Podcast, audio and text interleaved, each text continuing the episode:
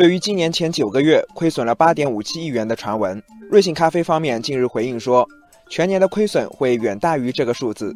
通过补贴迅速占领市场是既定战略，亏损符合预期。作为一个新兴品牌，瑞幸咖啡凭借线上加线下的新零售模式以及大幅度的补贴，迅速开拓市场，成为国内第二大连锁咖啡品牌。尽管人们对瑞幸的亏损早有预期，但是当八点五七亿这个数字出来后，网友们还是炸了锅。网友小涛说：“估计很多人和我一样，是冲着免费券去喝的。”网友一米阳光说：“瑞幸咖啡想通过补贴获取流量，但是如果不能提升用户粘性，补贴一旦减少或停止，竞争力就会削弱。”数据显示，截至今年十一月底。瑞幸咖啡已经在全国二十一个城市完成一千七百多家门店布局。按照公司计划，到今年年底，瑞幸咖啡会在全国开店两千家。而瑞幸对标的企业星巴克，从一九九九年进入中国，用了近二十年时间才在中国开设三千六百多家门店。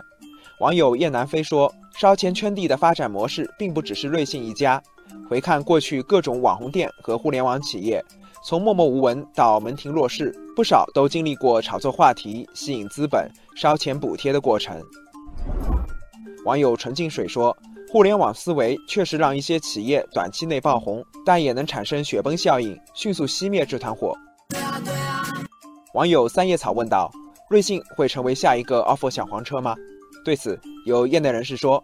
当前国内的咖啡市场泡沫远未形成，而瑞幸快速烧钱的背后不纯粹是补贴，还包括从数据化到整个品质供应链的建设。网友一个都不能少说，一家餐饮企业要专注于提升核心竞争力。